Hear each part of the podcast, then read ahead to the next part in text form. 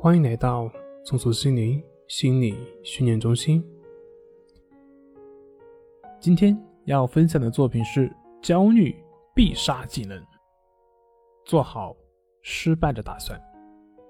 现在的社会舆论有一个误导，那就是过于夸大成功的常态化。但是，其实一个行业里面真正能够获得绝对优势的成功，可能不到百分之五。也就是说，在这个社会里面，失败是常态，而成功只是例外。为什么成功那么少呢？其实道理非常简单。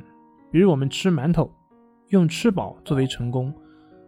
假设我们要吃五口才可以吃饱，也就是说前面四口都是失败，而只有最后第五口才能叫成功。这也就说明，成功往往就只是个例。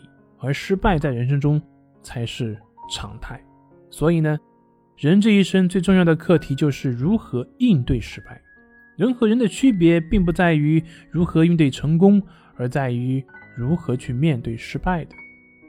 反正都是失败，那你是要畏畏缩缩的失败呢，还是轰轰烈烈的失败呢？之前有一个朋友去参加他们公司的内部演讲，但是呢。他本身对于演讲内容没有背熟，而且也很焦虑，于是他问我怎么样能够不焦虑、不紧张。我说你自己连内容都背不熟，你怎么可能不焦虑呢？怎么可能会不紧张呢？之所以会焦虑，之所以会紧张，是因为你对于结果的担心。你本身对于内容的背不熟，所以这个结果必定不会好。而焦虑和紧张也必定都是正常的。然后我说，既然这样的话，反正已经注定要失败了，那我们就换一个思路，置之死地而后生。我说，你看，反正赢的可能性已经不大了，那我们就好好去准备，不要再考虑能不能赢了。只是在同事面前表演好就可以，即使失败，那也是精彩的失败，总比自己失败了还畏畏缩缩的紧张那要强，对不对？所以失败了，我们也要轰轰烈烈、精精彩彩。他听后眼睛放光，说是啊，反正就这样了，那还在乎什么呢？不如放手一搏。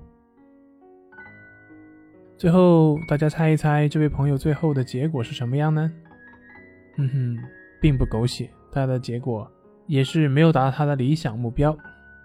但是后来他跟我说，那一次讲话之后，他发现原来当众演讲并不难，以后也不再怕演讲了。是的，人的进步呢，都是慢慢进步的，那种火箭式的飞跃，往往都是在小说里面。但是只要走出这一步，后面的就好走了。那么这里面我是用什么方法让他放松的呢？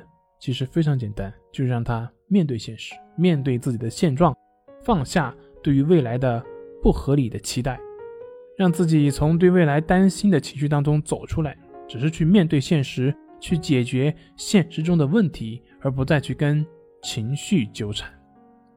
好了，今天就分享到这里，咱们下回再见。